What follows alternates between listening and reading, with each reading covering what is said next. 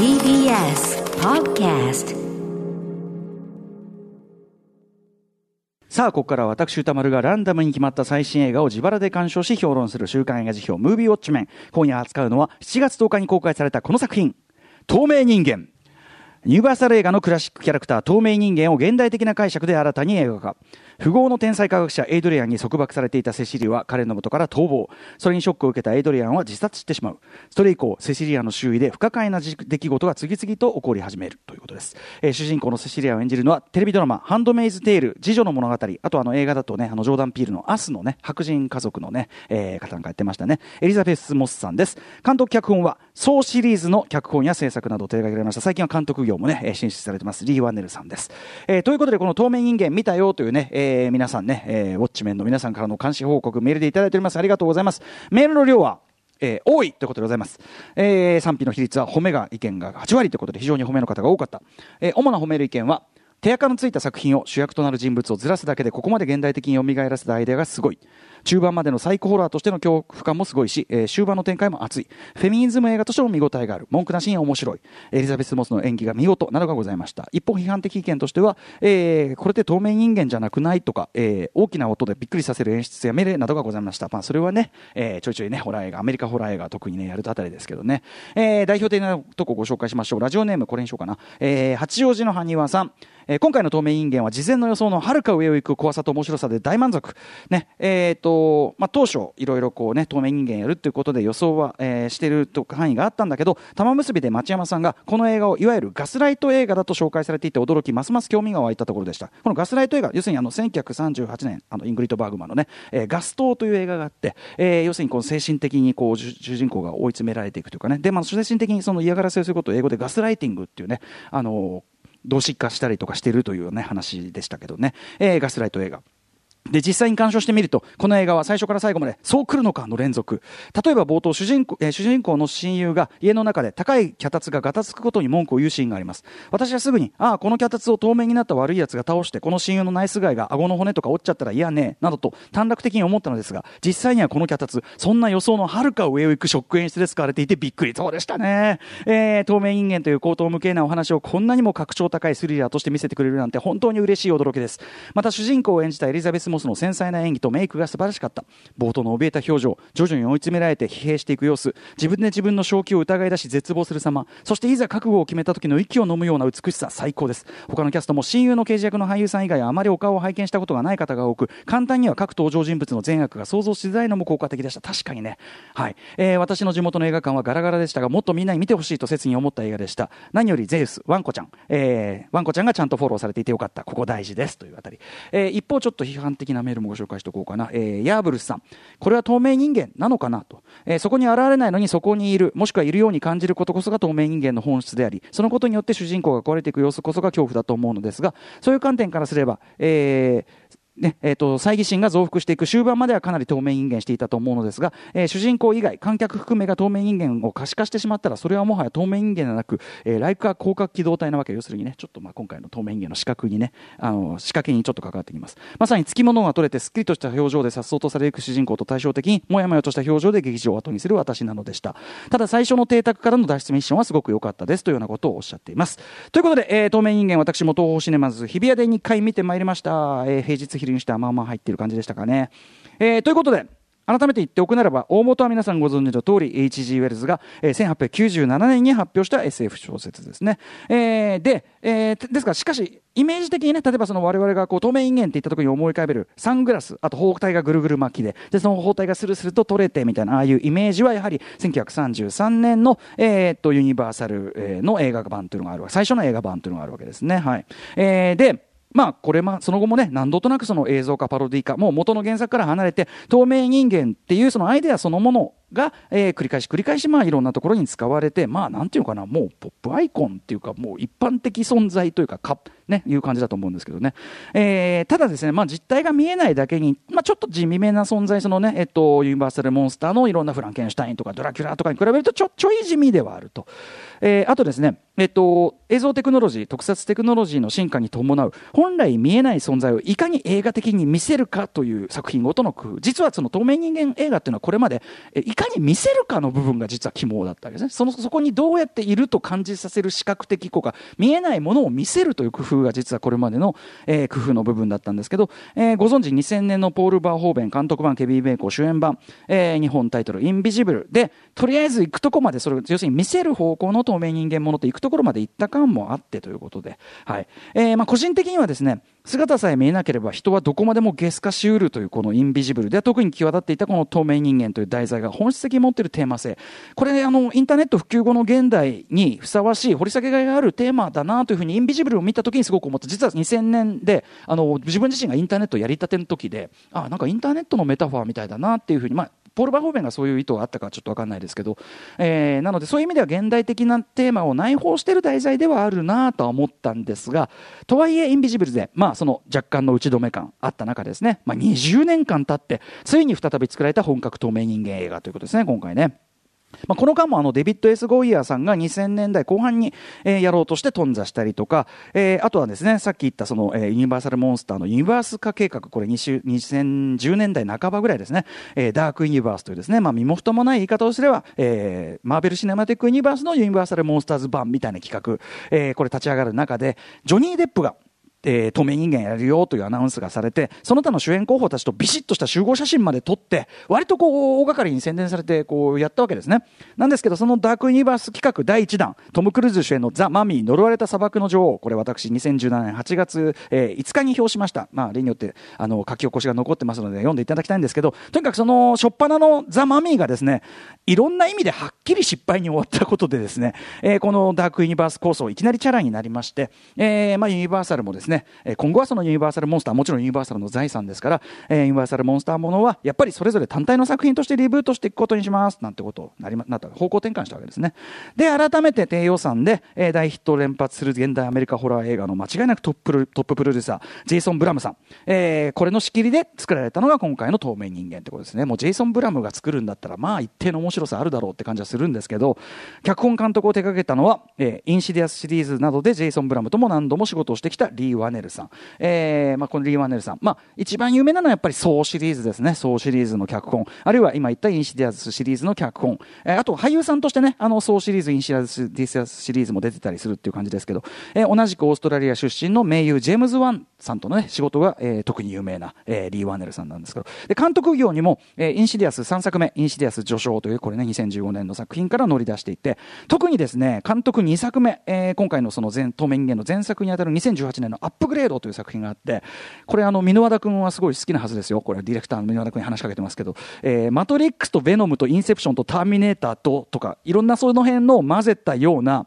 えー、作品。あの、腕の中に埋め込んだ銃とか、そういうちょっとなんかこう、ビデオドローム風というか、クローネンバーグ風なガジェットも楽しい、まあ SF アクちょっと、ちょっと変わった SF アクションヒーローものみたいな感じで、あの、カメラワークとかもね、なかなかこう面白いことをいろいろ盛り込んでたりして、監督としてもなかなか腕あるじゃんっていう感じであったんですね、リー・ワーネルさんね。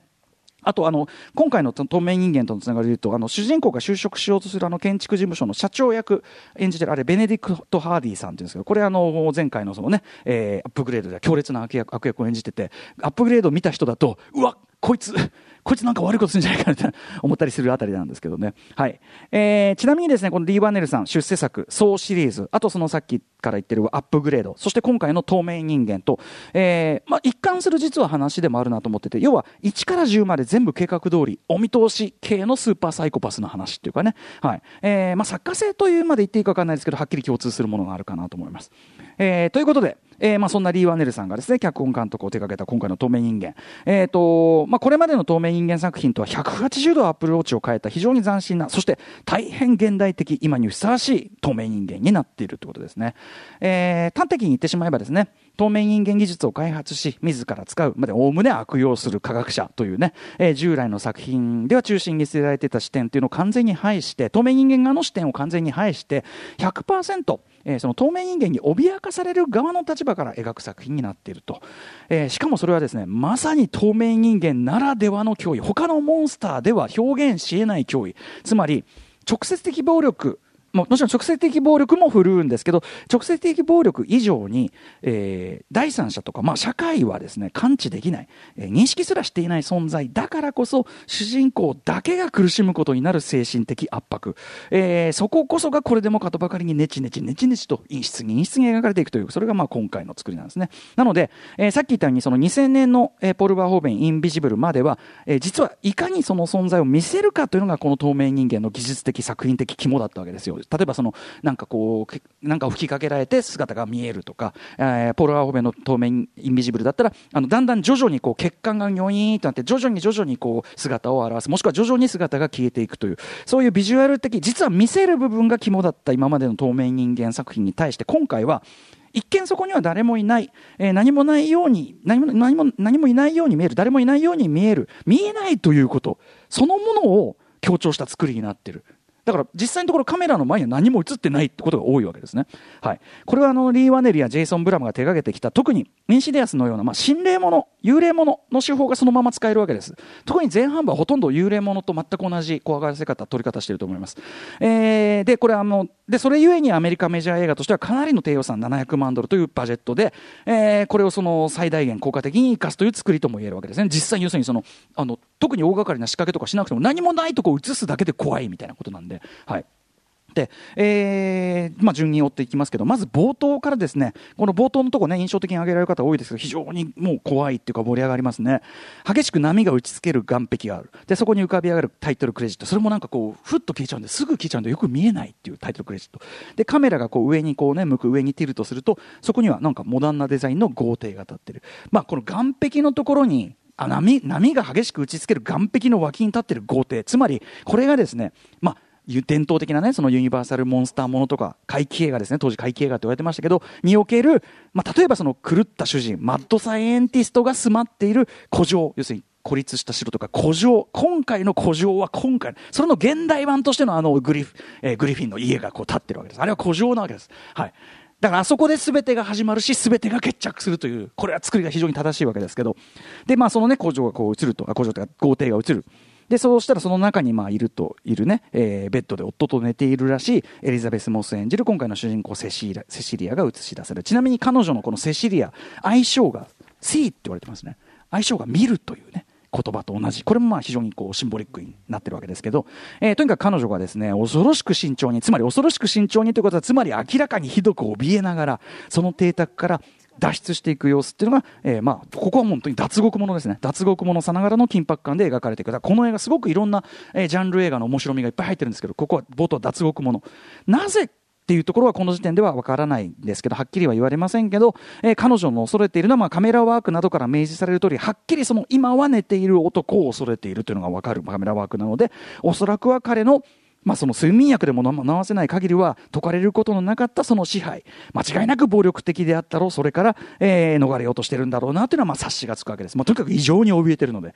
えー、で、まあ、その逃げる過程で彼が何やらハイテクかつなんか不気味な研究をしていることであるとかですね。あるいはですね細かいところで言うと、彼女が着てるパーカー、えっ、ー、と、カルポリーって書いてあるんですけど、あれ要するにカリフォルニア州立工科大学のポー、パーカーですよね。だから彼女の出身校とするならば、彼女自身も、まあ、後にね、建築家でもあったみたいなことが言われるんで、彼女自身も本当はそれなりのこうキャリア、学歴があったらしい人というのがそこで示されたりとか、とにかくセリフによる説明ではなく必要な情報があくまで視覚的に、えー、あるいは演出によって配されていく手際、全全くもって無駄なくシャープで、本当に見事、惚れ惚れするようなオープニングですね。で、えー、最初はですね、あえて音楽をつけず、えー、寄せては返す波の音だけが異様な、こう、ちょっと音量も大きいですし、異様な緊張感、圧迫感を醸すという、このね、音使いも非常に見事ですし、何よりですね、これ前編にわたって大変効果的に使われる手法なので、ぜひ皆さんここ注目していただきたいんですけど、この映画とにかくカメラのカメラワークのですね、パン、わかります？横方向に、左右にこう触れるカメラワーク、まあ、三脚に立ててカメラを左右にこう振る、えー、パンですね。カメラがパンするだけで、っていうかカメラがパンするだけだからこそっていう怖さ演出してくる。普通カメラがパンして別の場所にね、カメラが向いたら、そこには何か映し出されるべき何かがあったり、人がいるわって当然なわけですけど、この映画ではですね、何箇所かカメラがパンしても、その先には別に特に特筆すべきものがない。ただの空間。あるいはただの伽藍としたその場所だったりする。あるいはこの冒頭の場面だと、ただ真っ暗な廊下の奥、主人公がこうやってこう、身支度をこうやって静かにしてる、カメラがパンする、別に何も映らない、で戻るみたいな。こういうことをするわけです。あるいは他の部分、これはパン以外で言いますと、不自然に空間が余ったようなショット構成をしてたりする。あるいは不自然にほぼ何も起こっていないところをなぜか、なんでこの尺で撮るっていう映し続けるショットがあったりする。そういうのが要所に置かれている。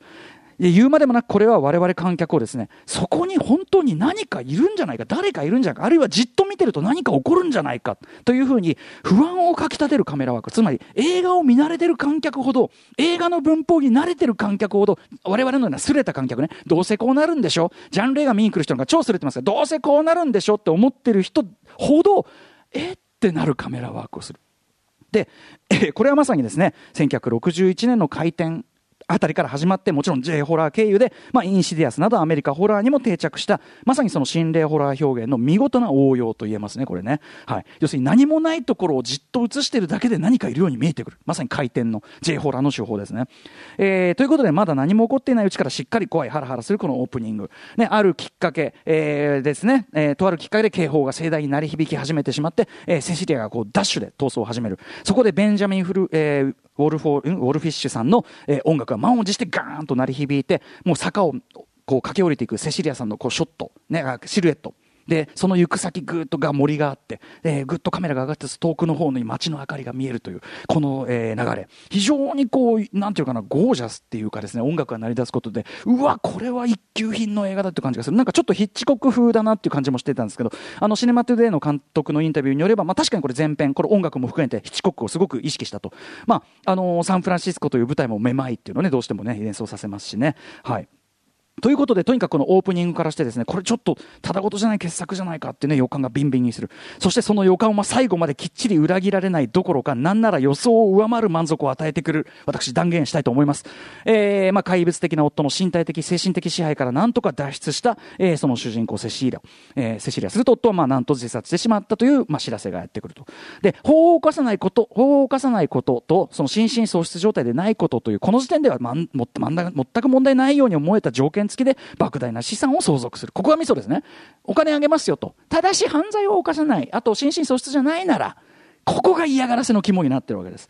しかし彼女にはまあ夫がまだ生きていてそこにいるとしか思えない怪現象が次々と起こり、まあ、この辺りはさっきから言ってるように心霊ホラー的な、えー、演出ですね。怖さ面白さ。でなんだけどやがてその精神的物理的な嫌がらせ暴力が今度は彼女の周囲の人間に振るわれるようになっていく。するとその全てが他の人にはそこには彼女しかいないように見えるので、えー、にしか見えないので彼女が、まあ、生前の彼から受けた、まあ、いろんな行為の PTSD なのかなっていう感じでちょっとおかしくなってしまってしでかしてしまったことみたいにされていってしまうと、えー、えただしこの時点では透明人間化した夫の仕業という明白な証拠観客にも示されないのでひょっとしたら彼女が本当におかしくなってしまっただけなのか最も十分思える余地を残しているあたりがミソで、えーまあ、これがいわゆるそのニューロティックホラー神経症的ホラー、まあ、ガス燈から始まる、まあ、ガス燈映画でもいいですけど、まあ、あと反撥とかね、えー、ローズマリーの赤ちゃんでも何でもいいですけどそういうモードに今度はなっていく。しかもそこでの主人公の追い込み方が本当にただごとじゃない。これぜひ皆さん映画館で実際見てください。さっき言ったようにはっ、あっけに取られてるうちに、もう事態が最低最悪の、もう無理じゃんって書くことになって、もうこ、もうこれ自殺でもするしかないんじゃないかって感じになっていく。えー、で、ここで生きてくるのが何しろ主演エリザベス・モスの演技力で、あの、男たちにひどい目にあって憔悴していく女性という意味で、えー、ハンドメイズ・テール、次女の物語の、えー、での、そのね、主演の実績も当然あってのキャスティングでしょうけども、はためには正気を失いつつあるようにしか見えないのも無理ないなという感じと、しかし彼女にとってはこうなってしまうのも当然だよなというその感情移入のバランス、完璧に体現しているし、えー、それこそですね、性被害や不公平、不公正にですね、ついて訴えてもまともに聞いてもらえないという、えー、まあ現実の、まあ残念ながら普遍的にいるその世界の女性の問題っていうのもえぐり出すような、まさに名演を見せてたりする。これはあの、ジャンル差別さえなければ、本当にアカデミー賞レベルと言っていいんじゃないかというふうに思います。で、一歩先から言ってるようにですね、基本徹底して見えない存在であることこそが、その、ミソな今回の透明人間ですけど、やはり、えー、当然あるポイントで、その存在が本当にそこにいるということを視覚化する瞬間、見せる瞬間というのがやってくるわけですね。そこの思わず声を上げてしまうような間合いの絶妙さ、やはり心霊ホラー的でもあるわけですが、さすが、本当にいたってわかる瞬間ね。さすがにホラーの手だれたちという感じですし、あとそのついに明らかになる透明化の真相、えー、今透明人間をやるならなるほどこれだろうなという納得感もある。えー、今までの透明人間ものに僕は感じずにはいれなかったいろんな疑問、寒くない？とか、えー、そういうのも一通りクリアするアイデアでもありますし、個人的にはですね、例えば、羊たちの沈黙クライマックスのバッファロービルのあの暗視装置とかにも通じる一方的な接し者のおぞましさ気持ち悪さつまり自分は見られていない一方的に何か見るいやらしい特に男の視線のキモさっていうその実像のキモさそれを強くさせる感じさせる造形だと思いました。つまり、無数の目っていうことだから気持ち悪いっていう感じがする。無論自らね、姿、正体を見せぬまま弱者を攻撃する、えー、邪悪な魂というのは、2000年のインビジブル以上に本当に今日的なテーマですね。今回は特に本当に実態が見えないまま、こう襲ってくる脅威なので、よりそこはですね、えー、本当に今日的な、つまりインターネット上に漂う悪意たちっていうのと、ものすごく嫌な感じで重なる、えー、テーマ取りだと思います。そこも見事。ということで、テーマ的にも本当に見事に現代的にアップデートされた透明人間たる本作、心霊ホラーであり、ニューロティックホラー的であり、まあ、えー、序盤であれば脱獄ものでありというような、その諸段階を経て、ついに訪れるクライマックス、ももはや多くは語りませんが、えー、大体このぐらいに落ち着くんだろうなっていう見切ったつもりの観客の予想のしっかり斜め上を行くアイデアが用意されていると。本当に最終的な納得度、満足度、半端じゃないので、ぜひ、えー、タイトルを上げるだけでメタルバイになるので伏せますが、女性側の逆襲という意味で、僕は、ホンホール